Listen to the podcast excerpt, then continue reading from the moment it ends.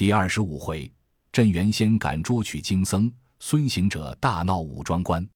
却说他兄弟三众到了殿上，对师傅道：“饭将熟了，叫我们怎的？”三藏道：“徒弟不是问饭，他这关里有什么人参果，似孩子一般的东西，你们是那一个偷他的吃了？”八戒道：“我老实，不晓得，不曾见。”清风道：“笑的就是他，笑的就是他。”行者喝道：“我老孙生的是这个笑容。”莫成为你不见了什么果子，就不容我笑。三藏道：“徒弟息怒，我们是出家人，休打诳语，莫吃昧心食。果然吃了他的，赔他个礼罢，何苦这般抵赖？”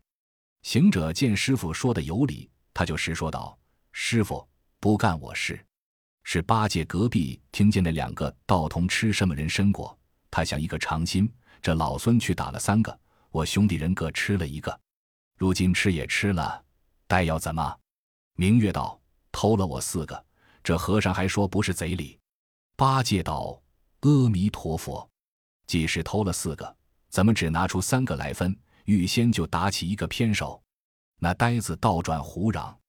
二仙童问的事实，越加骂悔，就恨得个大圣钢牙摇响，火眼睁圆，把条金箍棒攥了又攥，忍了又忍。道：“这童子只说当面打人，也罢，受他些气儿，送他个绝后计，叫他大家都吃不成。”好行者把脑后的毫毛拔了一根，吹口仙气，叫变，变做个假行者，跟定唐僧，陪着悟能、悟净，忍受着道童嚷骂。他的真身出一个神，纵云头，跳江起去，竟到人参园里，撤金箍棒往树上乒乓一下。又使个推山移岭的神力，把树一推推倒。可怜叶落叶开根出土，道人断绝草还丹。那大圣推倒树，却在枝儿上寻果子，那里得有半个。原来这宝贝遇金而落，他的棒两头却是金果之物，矿铁又是五金之类，所以敲着就震下来，记下来又遇土而入，因此上边再没一个果子。他道：“好，好。”好，大家散伙。他收了铁棒，竟往前来，把毫毛一抖，收上身来。那些人肉眼凡胎，看不明白。却说那仙童骂够多时，清风道：“明月，这些和尚也受得气力。我们就像骂鸡一般，骂了这般会，他通没个招生。想必他不曾偷吃。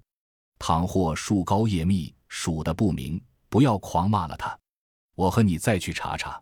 明月道也说的是，他两个果又到园中，只见那树倒叶开，果无叶落。虎得清风脚软跌跟头，明月腰酥打还够。那两个魂飞魄散。有诗为证：诗曰：“三藏西林万寿山，悟空断送草还丹。叶开叶落仙根露，明月清风心胆寒。”他两个倒在尘埃，语言颠倒，只叫怎地好，怎地好，害了我武装观里的丹头，断绝我仙家的苗裔。师傅来家，我两个怎地回话？明月道：“师兄莫嚷，我们且整了衣冠，莫要惊张了这几个和尚。这个没有别人，定是那个毛脸雷公嘴的那厮，他来出神弄法，坏了我们的宝贝。若是与他分说，那厮毕竟抵赖。”定要与他相争，争起来就要交手相打。你想我们两个怎么敌得过他四个？且不如去哄他一哄，只说果子不少，我们错数了，转与赔个不是。他们的饭已熟了，等他吃饭时再贴他些儿小菜。他一家拿着一个碗，你却站在门左，我却站在门右，扑的把门关倒，把锁锁住，将这几层门都锁了，不要放他。待师傅来家。凭他怎地处置，他又是师傅的故人，饶了他也是师傅的人情；不饶他，我们也拿住个贼在，庶几可以免我等之罪。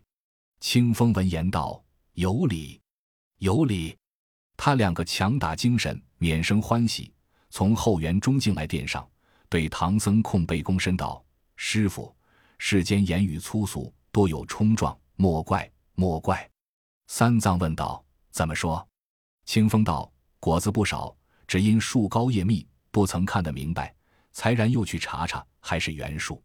那八戒就趁脚敲道：“你这个童儿，年幼不知事体，就来乱骂，百口举咒，枉赖了我们也，不当人子。”行者心上明白，口里不言，心中暗想道：“是皇，是皇。”果子倚了了杖，怎地说这般话？想必有起死回生之法。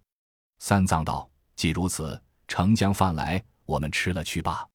那八戒便去盛饭，沙僧安放桌椅，二童忙取小菜，却是些酱瓜、酱茄、糟萝卜、醋豆角、燕窝渠、绰芥菜，共排了七八碟儿，与师徒们吃饭。又提一壶好茶，两个茶盅伺候左右。那师徒四众却才拿起碗来，这童儿一边一个，扑的把门关上，插上一把两铜锁。八戒笑道：“这童子差了。”你这里风俗不好，却怎地关了门里吃饭？明月道：“正是，正是。好歹吃了饭儿开门。”清风骂道：“我把你这个害馋牢、偷嘴的秃贼！你偷吃了我的仙果，已该一个善食田园瓜果之罪，却又把我的仙术推倒，坏了我武装观里仙根。你还要说嘴里？若能够到得西方参佛面，只除时转备摇车再托生。”三藏闻言。丢下饭碗，把个石头放在心上。那童子将的前山门、二山门通都上了锁，却又来正殿门首恶语恶言，贼前贼后，只骂到天色将晚，才去吃饭。饭毕，归房去了。唐僧埋怨行者道：“你这个猴头，翻翻撞祸！你偷吃了他的果子，就受他些气儿，让他骂几句便也罢了，怎么又推倒他的树？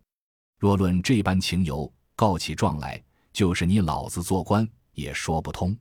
行者道：“师傅莫闹，那童儿都睡去了，只待他睡着了，我们连夜起身。”沙僧道：“哥呵，几层门都上了锁，闭得甚紧，如何走吗？”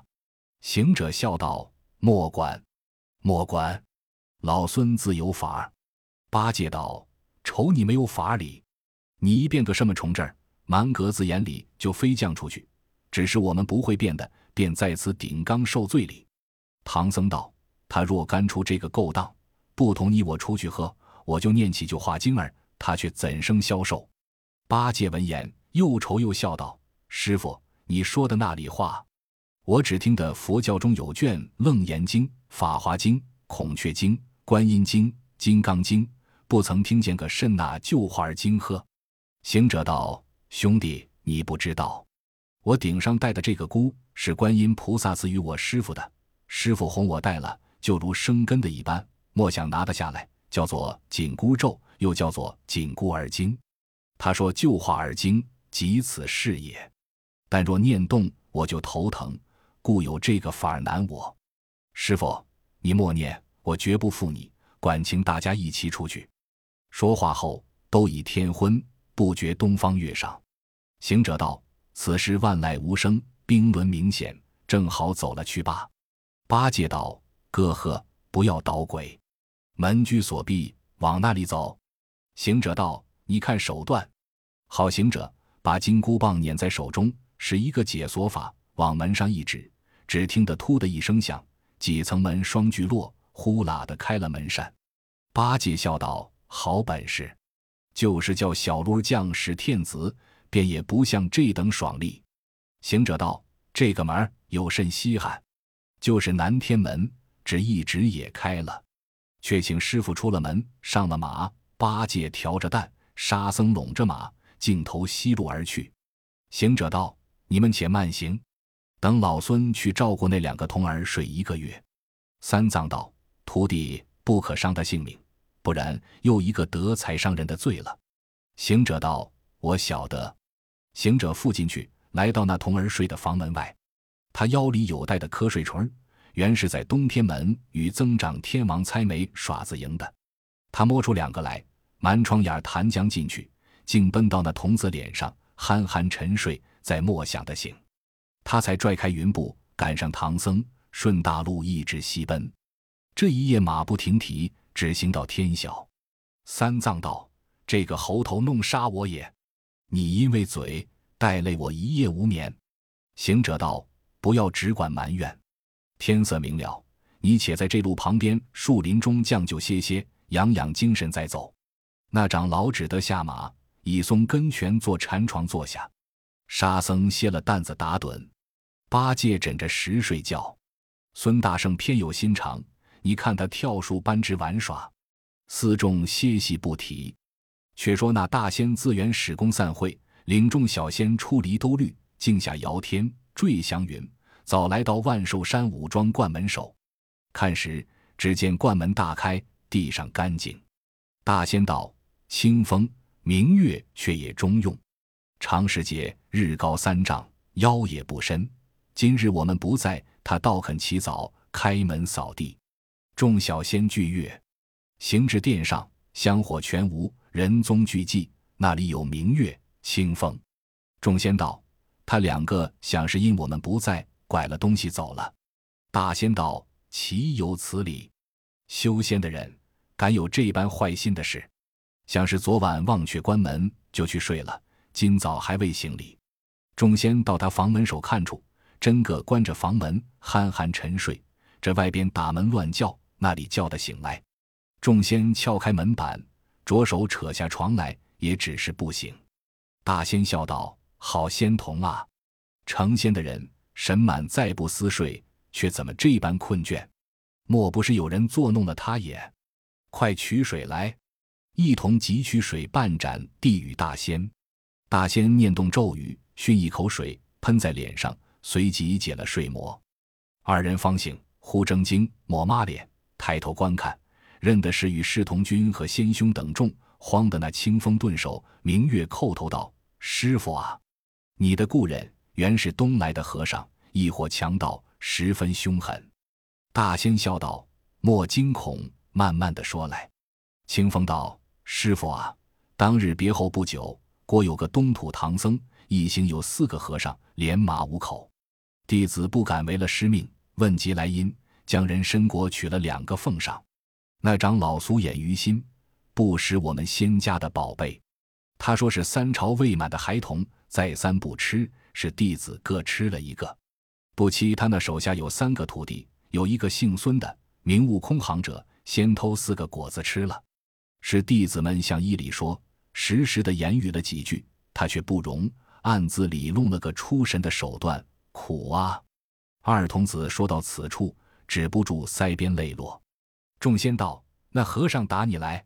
明月道：“不曾打，只是把我们人参树打倒了。”大仙闻言。更不恼怒，道：“莫哭，莫哭！你不知那姓孙的也是个太乙散仙，也曾大闹天宫，神通广大。既然打倒了宝树，你可认得那些和尚？”清风道：“都认得。”大仙道：“既认得，都跟我来。”众徒弟们都收拾下刑具，等我回来打他。众仙领命。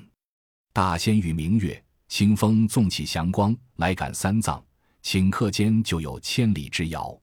大仙在云端里平息观看，不见唐僧，即转头向东看时，道：“多赶了九百余里。”原来那长老一夜马不停蹄，只行了一百二十里路。大仙的云头一纵，赶过了九百余里。仙童道：“师傅，那路旁树下坐的是唐僧。”大仙道：“我已见了。”你两个回去安排下绳索，等我自家拿他。清风先回不提。那大仙暗落云头，摇身一变，便做个行脚全真。你道他怎生模样？穿一领百衲袍，系一条吕公绦，手摇竹尾，鱼骨轻敲。三耳草鞋蹬脚下，九阳金子把头包。飘飘风满袖，口唱月儿高。径直来到树下。对唐僧高叫道：“长老，贫道起手了。”那长老忙忙打礼道：“施瞻，施瞻。”大仙问：“长老是那方来的？为何在途中打坐？”三藏道：“贫僧乃东土大唐差往西天取经者，路过此间，权为一些。”大仙惊讶道：“长老东来，可曾在荒山经过？”长老道：“不知仙官是何宝山？”大仙道：“万寿山武装观，便是贫道栖止处。”行者闻言，他心中有悟的人，忙答道：“不曾，不曾，我们是打上路来的。”那大仙指定笑道：“我把你这个泼猴，你瞒谁咧？你倒在我观里，把我人参果树打倒，你连夜走在此间，还不招认？这是什么？不要走，趁早去还我树来。”那行者闻言，心中恼怒，撤铁棒不容分说，望大仙劈头就打。大仙倒身躲过，踏祥光，进到空中。行者也腾云，急赶上去。大仙在半空现了本相，你看他怎生打扮？头戴紫金冠，无忧鹤氅穿，履鞋蹬足下，丝带束腰间。体如童子貌，面似美人颜。三须飘汗下。压鳞叠鬓边，相迎行者无兵器，只将玉竹手中捻。那行者没高没低的棍子乱打，大仙把玉竹左遮右挡，耐了他两三回合，使一个袖退乾坤的手段，在云端里把袍袖迎风轻轻的一展，唰地前来，把四僧连马一袖子笼住。八戒道：“不好了，我们都装在里了。”行者道：“呆子，不是。”我们被他笼在衣袖中里，八戒道：“这个不打紧，等我一顿钉耙，住他个窟窿，脱缰下去。只说他不小心，笼不牢，掉的了吧？”那呆子使把乱住，那里住得动？手捻着，虽然是个软的，住起来就比铁还硬。那大仙转祥云，静落五庄观坐下，叫徒弟拿绳来。众小仙一一伺候。你看他从袖子里，却像搓傀儡一般。把唐僧拿出，附在正殿檐柱上，又拿出他三个，每一根柱上绑了一个，将马也拿出拴在亭下，与他些草料、行李抛在廊下。又道：“徒弟，这和尚是出家人，不可用刀枪，不可加乐，且与我取出皮鞭来，打他一顿，与我人参果出气。”众仙急忙取出一条鞭，不是什么牛皮、羊皮、麂皮、犊皮的，原来是龙皮做的七星鞭。这水浸在那里。另一个有力量的小仙把鞭指定道：“师傅，先打那个。”大仙道：“唐三藏做大不尊，先打他。”行者闻言，心中暗道：“我那老和尚不禁打，假若一顿鞭打坏了，却不是我造的业。”他忍不住开言道：“先生差了，偷果子是我，吃果子是我，推倒树也是我，怎么不先打我？打他作甚？”大仙笑道。这泼猴倒言语屡劣，这等便先打他。小仙问：“打多少？”大仙道：“照一果树打三十鞭。”那小仙抡鞭就打。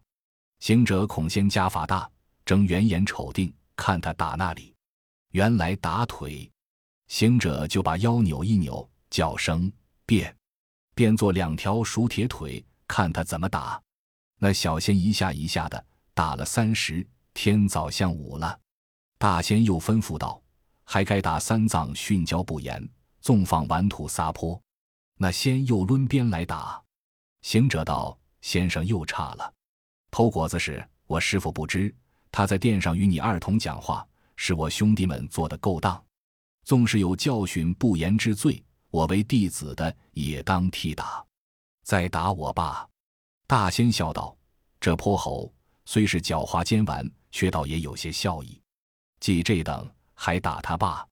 小仙又打了三十，行者低头看看，两只腿似明镜一般，通打亮了，更不知些疼痒。此时天色将晚，大仙道：“且把鞭浸在水里，待明朝再拷打他。”小仙且收鞭去尽，个个闺房。晚斋已毕，尽皆安寝不提。那长老泪眼双垂，怨他三个徒弟道。你等闯出祸来，却带累我在此受罪，这是怎的起？行者道：“且休抱怨，打便先打我，你又不曾吃打，倒转接呀，怎的？”唐僧道：“虽然不曾打，却也绑得身上疼哩。”沙僧道：“师傅还有陪绑的在这里哩。”行者道：“都莫要嚷，再停会儿走路。”八戒道：“哥哥又弄虚头了，这里麻绳喷水，紧紧的绑着。”还比关在殿上，被你使解锁法术开门走礼。行者道：“不是夸口说，哪怕他三股的麻绳喷上水，就是碗粗的棕缆，也只好当秋风。正话处，早已万籁无声，正是天阶人静。好行者把身子小一小，脱下锁来道：“师傅去呀！”沙僧慌了道：“哥哥，也就我们一救。”行者道：“敲言，敲言。”他却解了三藏，放下八戒、沙僧，整束了偏山，扣备了马匹，廊下拿了行李，一起出了关门。又叫八戒：“你去把那崖边柳树伐四棵来。”八戒道：“要他怎的？”行者道：“有用处，快快取来。”那呆子有些夯力，走了去，一嘴一颗就拱了四颗，一抱抱来。行者将之烧折了，叫兄弟二人附进去，将元绳罩就绑在柱上。那大声念动咒语，咬破舌尖，将血喷在树上，叫变。一根变作长老，一根变作自身，那两根变作沙僧、八戒。都变得容貌一般，相貌皆同。问他也就说话，叫名也就答应。他两个却才放开步，赶上师傅。这一夜依旧马不停蹄，躲离了武装观，直走到天明。那长老在马上摇桩打盹，行者见了，叫道：“师傅不济，出家人怎地这般辛苦？我老孙千夜不眠，也不晓得困倦。且下马来。”莫教走路的人看见笑你，全在山坡下藏风聚气处歇歇再走。不说他师徒在路暂住，且说那大仙天明起来吃了早斋，出在殿上叫拿鞭来。今日却该打唐三藏了。那小仙抡着鞭望唐僧道：“打你里。”那柳树也应道：“打吗？”乒乓打了三十，抡过鞭来对八戒道：“打你里。”那柳树也应道：“打吗？”即打沙僧也应道：“叫打。”即打到行者，那行者在路，偶然打个寒噤道：“不好了。”三藏问道：“怎么说？”行者道：“我将四棵柳树变作我师徒四众，我只说他昨日打了我两顿，今日想不打了，却又打我的化身，所以我真身打尽，收了法吧。”那行者慌忙念咒收法。你看那些道童害怕，丢了皮鞭，报道师傅呵，为头打的是大唐和尚，这一会打的都是柳树之根。大仙闻言，呵呵冷笑，夸不尽道：“孙行者真是一个好猴王，曾闻他大闹天宫，布地网天罗，拿他不住，果有此理。你走了便也罢，却怎么绑些柳树在此冒名顶替？绝莫饶他！赶去来！”那大仙说声赶，纵起云头往西一望，只见那和尚挑包策马，正然走路。大仙低下云头，叫声：“孙行者，往那里走？还我人参树来！”八戒听见道：“罢了，对头又来了。”行者道：“师傅，且把扇子儿包起，让我们使些儿凶恶，一发结果了他，脱身去罢。”唐僧闻言，战战兢兢，未曾答应。沙僧撤宝杖，八戒举钉耙，大圣使铁棒，一齐上前，把大仙围住在空中，乱打乱住。这场恶斗有诗为证：诗曰：“悟空不识镇元仙，与世同君妙更玄。三剑神兵势猛烈，一根竹尾自飘然。左支右挡随来往，后架前迎刃转旋。夜去朝来难脱体，烟流何日到西天？”他兄弟三众各举神兵，那大仙只把迎肘儿掩架。那里有半个时辰，他将袍袖一展，依然将四僧一马并行李一袖龙去。返云头又到关里，众仙接着，仙师坐于殿上，却又在袖儿里一个个搬出，将唐僧绑在阶下矮槐树上，八戒、沙僧各绑在两边树上，将行者捆倒。行者道：“想是吊问礼。”不一时，捆绑停当，叫把长头布取十匹来。行者笑道：“八戒，这先生好意思，拿出布来与我们做中袖礼，简省些儿，做个一口钟罢了。”那小仙将夹击布搬将出来。大仙道：“把唐三藏、猪八戒、沙和尚都使不裹了。”众仙一齐上前裹了。行者笑道：“好，好，好。”家伙就大练了，须臾禅果已毕。又叫拿出漆来。众仙急忙取了些自收自晒的生熟漆，把他三个布裹漆漆了，浑身居裹漆，上留着头脸在外。八戒道：“先生，上头倒不打紧，只是下面还留孔儿，我们好出宫。”那大仙又教把大锅抬出来。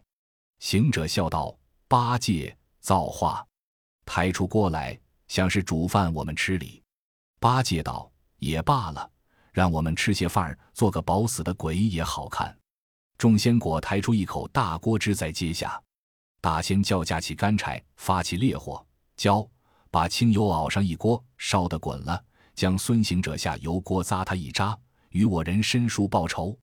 行者闻言暗喜道。正可老孙之意，这一向不曾洗澡，有些儿皮肤遭痒，好歹荡荡，足感盛情。顷刻间，那油锅将滚，大圣却又留心，恐他仙法难参，油锅里难做手脚，急回头四顾，只见那台下东边是一座日归台，西边是一个石狮子。行者将身一纵，滚到西边，咬破舌尖，把石狮子喷了一口，叫声变。变作他本身模样，也这般捆作一团。他却出了元神，骑在云端里，低头看着道士。只见那小仙报道：“师傅，油锅滚透了。”大仙叫：“把孙行者抬下去。”四个仙童抬不动，八个来也抬不动，又加四个也抬不动。众仙道：“这猴子炼土难移，小自小，倒也结实。”却叫二十个小仙扛将起来，往锅里一灌。砰的响了一声，溅起些滚油点子，把那小道士们脸上烫了几个辽江大泡。